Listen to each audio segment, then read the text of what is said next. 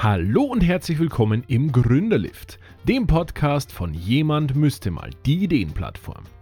Ich freue mich darauf, mir zusammen mit euch die berühmte Fahrt im Aufzug Zeit zu nehmen, um spannende Startups, die Gründerinnen dahinter kennenzulernen und andere interessante Menschen zu treffen. Ich wünsche euch viel Spaß, möglichst viele tolle, inspirierende Momente und vielleicht auch die ein oder andere Erkenntnis. In diesem Sinne, eingestiegen und ab nach oben!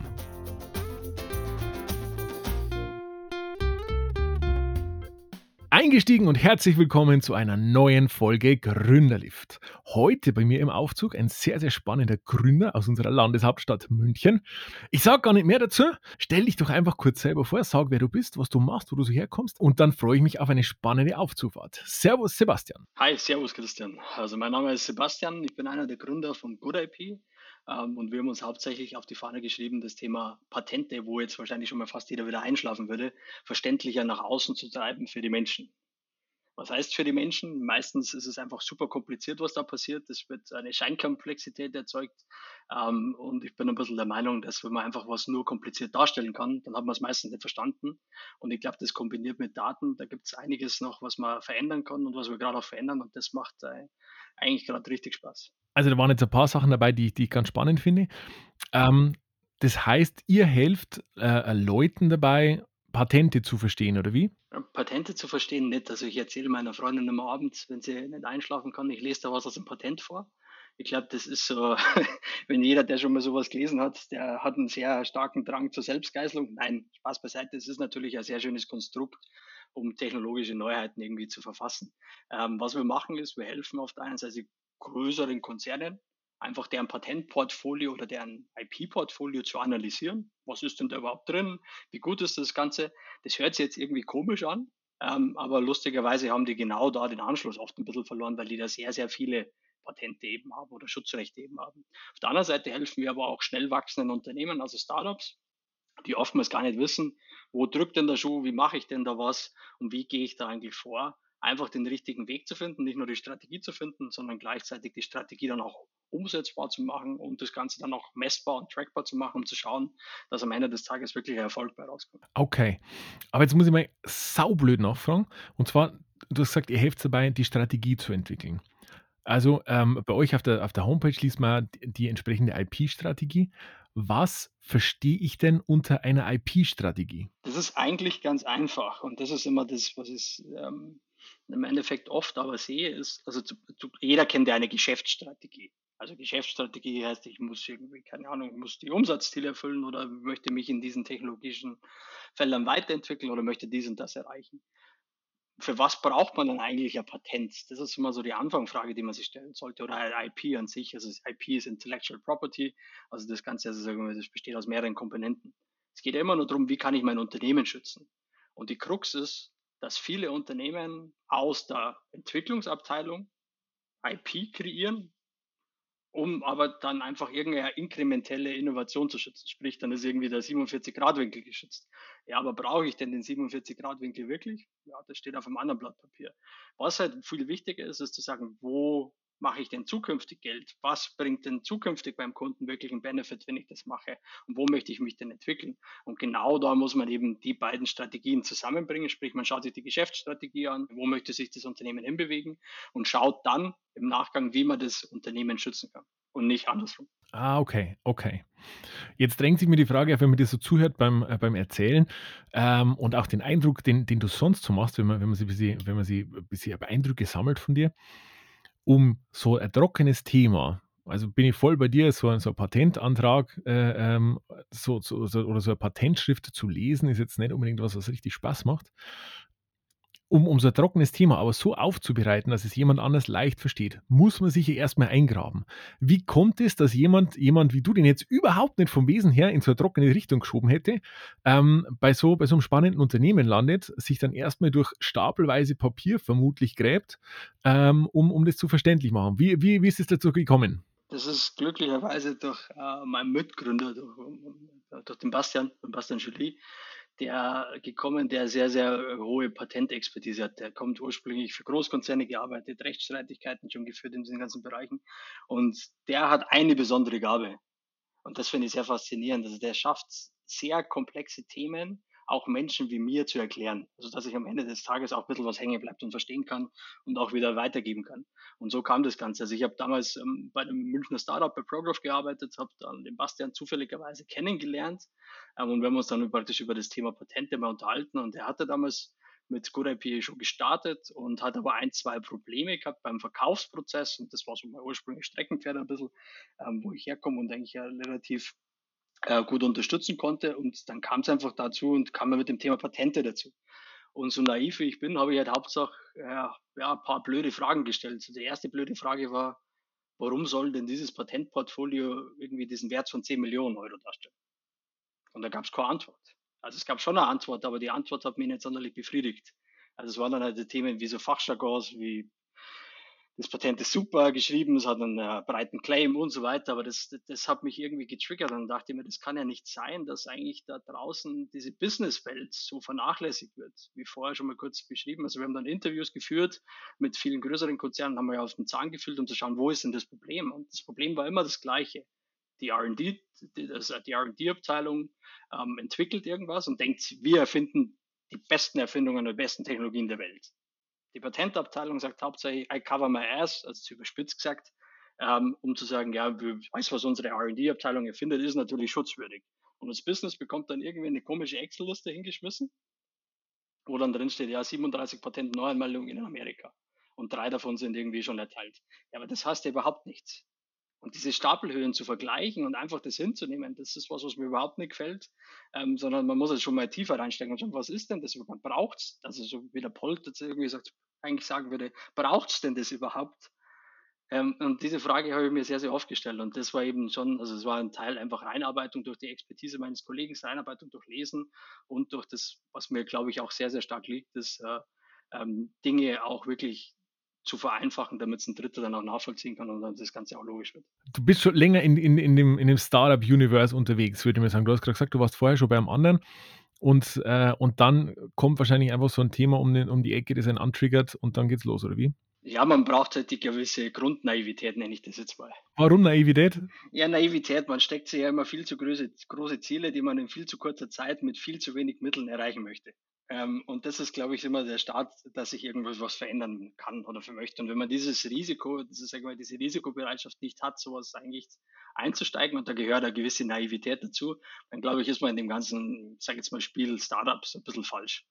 Ähm, aber wie hat das Ganze angefangen? Ja, es ist, war, wie gesagt, davor bei einem Münchner Startup, was sehr, sehr erfolgreich ist im Hardware-Bereich, bei Prograph, durfte dort äh, mit dem Business Development im Bereich Logistik mit aufbauen in Europa, was eine super spannende Aufgabe war, weil das, äh, als ich eingestiegen bin, waren wir ich so 50, 60 Mitarbeiter, also gegangen bin, äh, fast die dreifache Anzahl der Mitarbeiter. Das war sehr, sehr spannende Phase zu leben mit sehr vielen Learnings. Ähm, daraus, das bin ich ja sehr, sehr dankbar, diese Phase mitgemacht zu haben.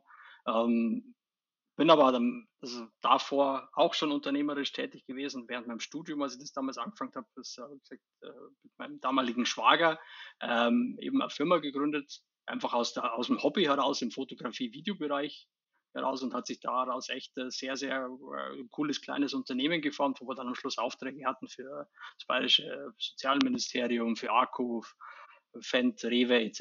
Es war sehr, sehr interessant. Ähm, deswegen glaube ich, man muss immer so ein bisschen ins kalte Becken springen und dann einfach lernen, relativ schnell zu schwimmen. Also es, bei dir ist es, liegt es in den Genen irgendwie?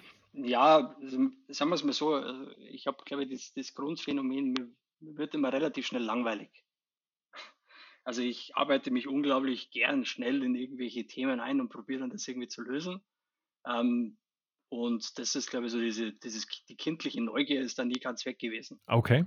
Sagen wir es mal so. Jetzt an, an der Stelle, ähm, weil, wir, weil wir gerade schon dabei sind, du hast ja einen Weg hinter dir, würde ich mal sagen, ähm, den ich persönlich ganz, ganz spannend finde, weil man ganz oft jetzt den Eindruck kriegt, es gibt ja so, so Studiengänge ähm, mit, mit Entrepreneurship und, und was weiß ich alles, dreht sich alles um, ums Gründen und so weiter. Ähm, ich finde aber deinen Weg finde ich super spannend. Ich weiß nicht, magst du, magst du ein bisschen teilen, ähm, wie so der Weg war von, von, von einem Schüler äh, Sebastian bis, bis zum Unternehmer Sebastian, weil, weil das beeindruckt mich total. Ja, gerne. Also im Endeffekt, ich, ich sage jetzt mal so, ich habe irgendwann mal, glaube ich, jeden Schulabschluss gemacht und das ist was, glaube ich, ganz, ganz Interessantes und das ist, was man wirklich, bin was viele immer am Bildungssystem bei uns in Deutschland sagen, ja, das ist nicht gut, das ist nicht super, da muss das Verbesserungspotenzial auf einem internationalen Vergleich, das ist vollkommen legitim, kann ich unterstützen, aber es bietet halt jedem eine Chance und das darf man auch nicht vergessen. Also bei mir hat das Ganze angefangen, ich bin damals auf die Hauptschule gegangen, ähm, nach der Grundschule, ich war halt einfach ein, ein super fauler super faules Kind. Schule hat mich da nicht sonderlich interessiert.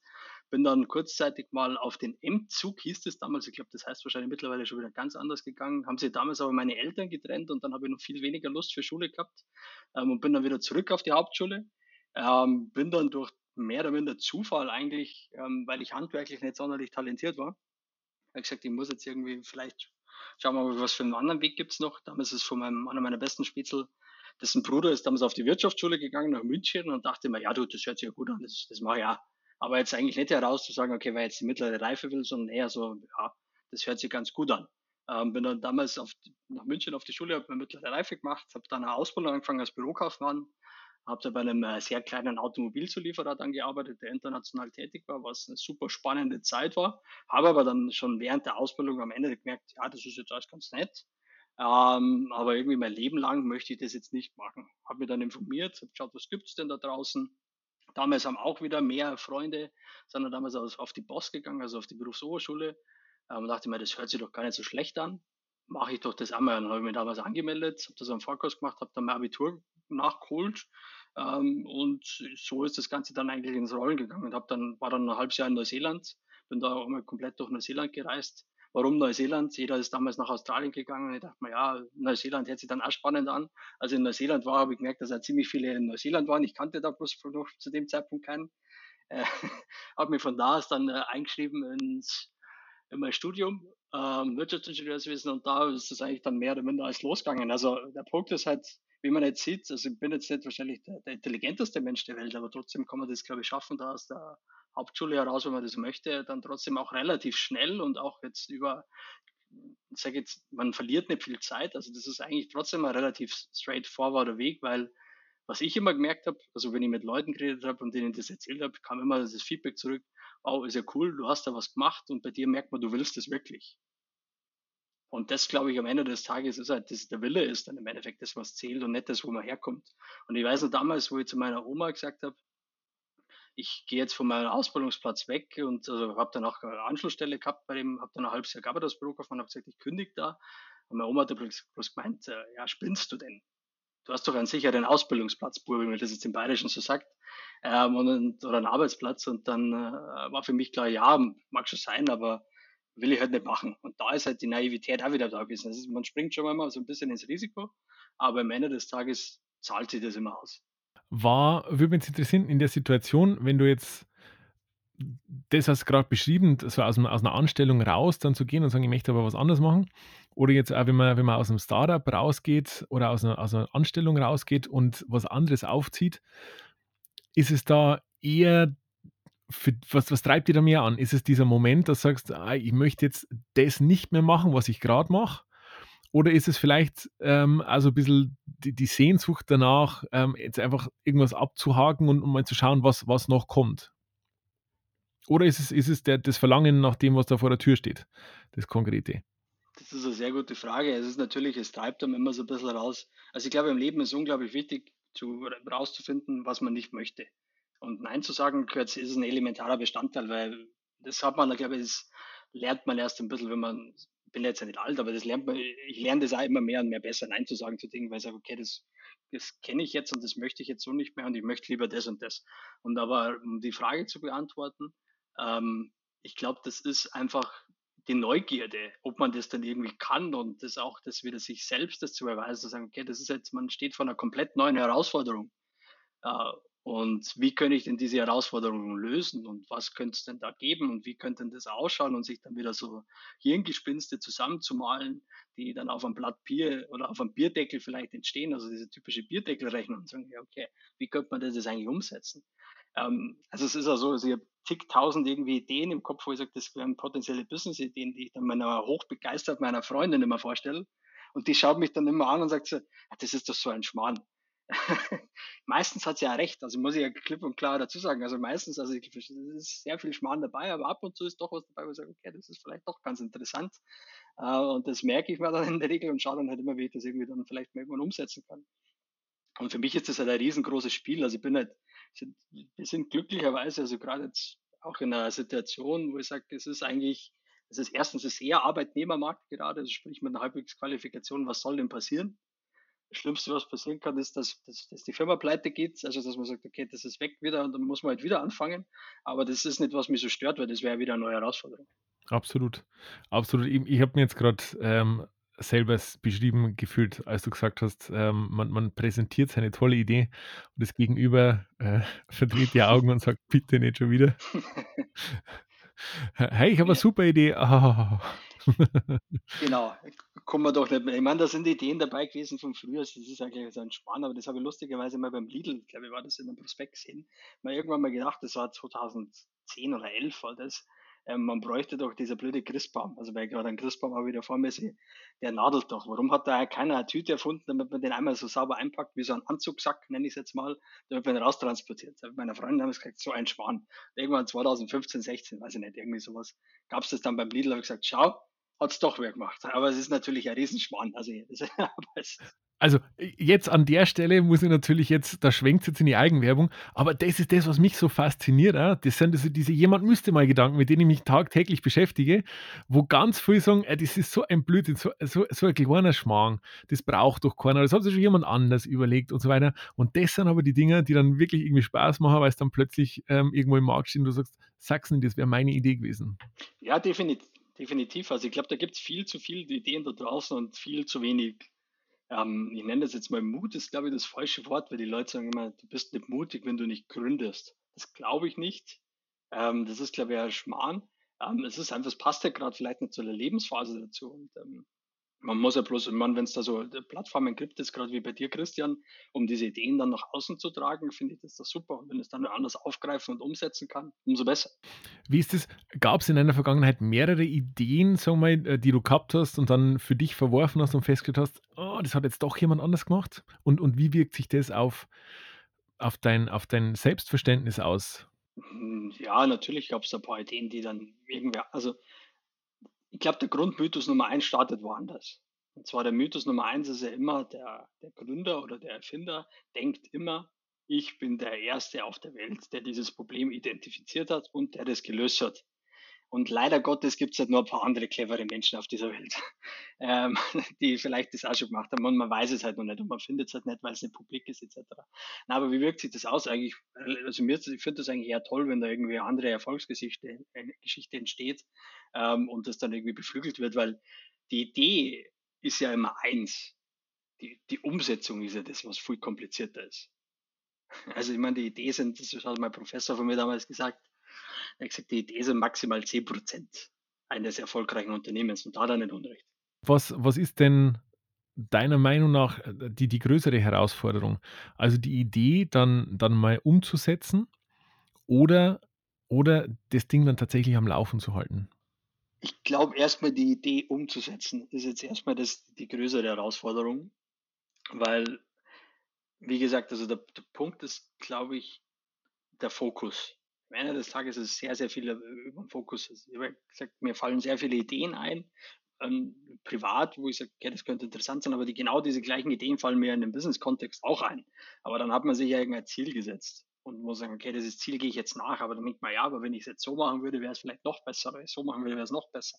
Also erstmal, um das bestehende System überhaupt zu einem laufenden Status zu bringen und dieses Durchhaltevermögen durchzuhalten, das ist das, was es, äh, glaube ich, schon erstmal sehr, sehr unique macht und man, oder komplex oder kompliziert macht.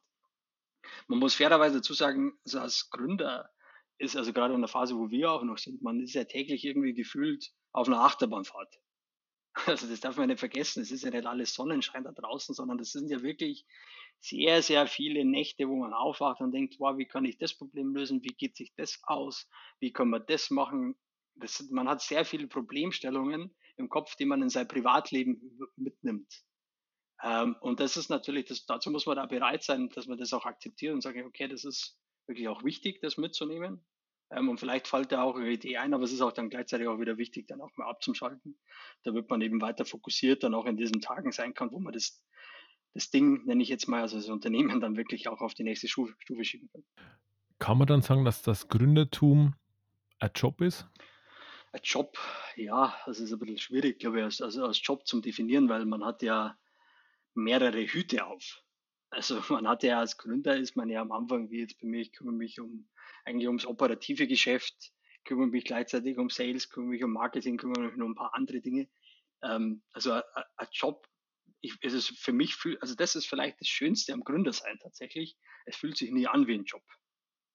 Also es ist immer irgendwie einfach herausfordernd zu suchen und man ist jetzt nicht zu sagen, wow, jetzt, puh, jetzt muss ich noch eine Stunde abreißen, weil dann ist vier und dann kann ich wieder nach Hause gehen. Und jetzt bin ich eh schon seit, also ich kenne das ja aus meiner Ausbildung her, da habe ich dann am Schluss keine Lust mehr gehabt, dann als Freitagnachmittag, was macht man dann da, dann ist das Internet offen und ja, dann schaut man natürlich selber mal irgendwie was nach, was jetzt nichts mit der Arbeit zu tun hat ähm, und, und, probiert die Zeit so zu schlagen. Und das Gefühl habe ich äh, als Gründer noch nicht gehabt. Okay. Ich glaube, das ist, das ist sehr, sehr wichtiger Unterschied, diese, diese Passion, diese Leidenschaft dafür. Also vermute ich mal, weil ich kenne sie auch aus dieser Brille. Also ähm, vielleicht gibt es da draußen auch jemanden, der das Gleiche für seinen, für seinen Job empfindet. Gerne, gerne schreiben. Ja, ja, na, um Gottes Willen. Also ich finde das ja sehr faszinierend. Also um Gott, wenn man damit zufrieden ist, äh, das soll jetzt gar nicht negativ klingen, dann ist das ja sehr, sehr toll. Und das, um das geht es ja am Ende des, des, Tages. Es geht nicht darum, ähm, ich meine, es gibt ja immer diesen, diesen blöden Spruch, das letzte Hemd hat keine Taschen. Und so ist es halt am Ende des Tages. Also es geht ja darum, dass man sich selbst wohlfühlt, sich selbst dann auch reflektiert und zu sagen, okay, ich, ich fühle mich wohl in dem, was ich mache. Ich fühle mich, habe eine gewisse Art von Herausforderung die ich stemmen kann, weil ich glaube, wenn man es zu überfordernd ist, dann macht es das auch nicht mehr glücklich am Ende des Tages. Ähm, und das mache ich gern und dann im Endeffekt sollen wir doch bloß alle eine schöne Zeit haben. Das ist ja fast schon fast das Wort zum Sonntag. sehr, sehr gut. Du, mit Blick auf die Uhr, die bei uns die, die Liftfahrten vergehen immer relativ schnell. Mhm. Ich möchte allerdings nicht missen, meine letzte Frage zu stellen. Und zwar die Frage, die, die mich immer sehr interessiert und unsere ZuhörerInnen da draußen auch, ist, wenn du jetzt zurückblickst und die, die Erfahrungen aus deinem, aus deinem Gründer-Unternehmertum äh, mal, mal so anschaust, gibt es denn aus deiner Perspektive so diesen einen Tipp, den einen, die, die eine Hilfestellung, wo du sagst, Mensch, das hätte ich gern früher gewusst oder das gibst du vielleicht auch jetzt GründerInnen, die dir über den Weg laufen, mit auf den Weg und sagst, das ist, das ist der Hinweis, der dann das Leben leicht macht als, ähm, als, als Gründer, die, die Erkenntnis, der Schlüssel zum, zum, zum Universum der GründerInnen? Ich weiß es nicht. Ähm, ja, es, es gibt keinen Selbstläufer. Uh, schön. Also, also man, muss all, man muss alles anschieben. Es, gibt, also es wird keiner Dinge erledigen, die du dir wünschst. Das musst du in meinem Leben selber erledigen, so ist es im Unternehmen genauso. Und du musst halt leider Gottes mal, das hört man halt nicht gerne, aber man muss halt einfach mal durch dieses Tal der Tränen einfach mal durchgehen und muss das anschieben und dann wird es ja besser. Also das gehört genauso dazu und das ist, ähm, gerade am Anfang hat man vielleicht ein paar mehr der Täler der Tränen, wenn man das so formulieren kann, aber solange es konstant nach oben geht, ist alles in Ordnung. Und durch diese Phasen muss man durchschieben. Und das ist eine gewisse Art und Weise einfach eine Disziplin, um da durchzuhalten. Hast du vielleicht ein kurzes Beispiel, was da gerade so im Kopf umgeht, wenn man das sagen darf? Ja, ich meine, ich bin da relativ offen. Also wie gesagt, also was halt jedes Thema ist halt im Endeffekt äh, oder jedes Unternehmen beschäftigt ist als Cashflow, wo halt in Deutschland ein riesen Geheimnis immer drum gemacht hat, boah, wie, boah, wie machst du das oder was passiert denn da? Kann man ja nicht sagen. Doch, kann man eigentlich schon sagen. Es ist halt für Unternehmen am Anfang schon sehr schwer, glücklicherweise bei uns jetzt gerade nicht mehr so, aber es ist für Unternehmen sehr schwer, einfach zu sagen, wow, wie viel Geld habe ich denn eigentlich noch? Habe ich denn vielleicht noch zwölf Monate Runway, um da durchzuhalten, oder habe ich vielleicht bloß nur zwei? Und umso näher diese zwei drücken, umso, ja, äh, umso brenzlicher wird es natürlich. Und was mir in dem Zusammenhang noch einfällt, was, was sehr, sehr wichtig ist, es kauft keiner dein Produkt, weil es toll ist das glaubt man immer. Also ich habe da was, ich schmeiße das ins Internet und dann kommen die Leute. Nein, das wird in der, es gibt Ausnahmen, klar, aber das passiert in der Regel halt einfach nicht. Und so einen Sales-Zyklus, den anzuschieben, ähm, es dauert halt mal mindestens mal in der Regel sechs Monate, bis man ein bisschen die Pipeline aufgebaut hat und davor passiert halt nichts. Und das sind so Dinge, die sollte man eigentlich schon wissen. Oh, das sind, das sind zwei schöne, zwei schöne Infos, die, die du damit auf den Weg gibst. Hey Sebastian, vielen Dank für deinen Besuch. Äh, ich würde sagen, es lohnt sich auf jeden Fall mal nachzuverfolgen, was du so treibst, was, was ihr so macht als Company. Sehr, sehr spannend. Vielen Dank für die Einblicke heute, für die Ehrlichkeit, für die Offenheit. Ich wünsche dir eine wunderbare Zeit und bin gespannt, wo deine, wo eure Reise hingeht. Alles Gute dir, Pferde. Wunderbar, danke dir, Christian. Ciao, Pferde. Und das war's auch schon wieder. Wenn ihr Anregungen und Tipps habt oder ein Startup empfehlen möchtet, das unbedingt bei uns dabei sein muss, dann schickt einfach eine Mail an hallo@gründerlift.de. Gründerlift natürlich mit UE. Bei Fragen rund um eure eigene Gründung steht euch die digitale Gründerinitiative Oberpfalz natürlich jederzeit gerne zur Verfügung. Vielen Dank fürs Zuhören und euch allen eine gute Zeit.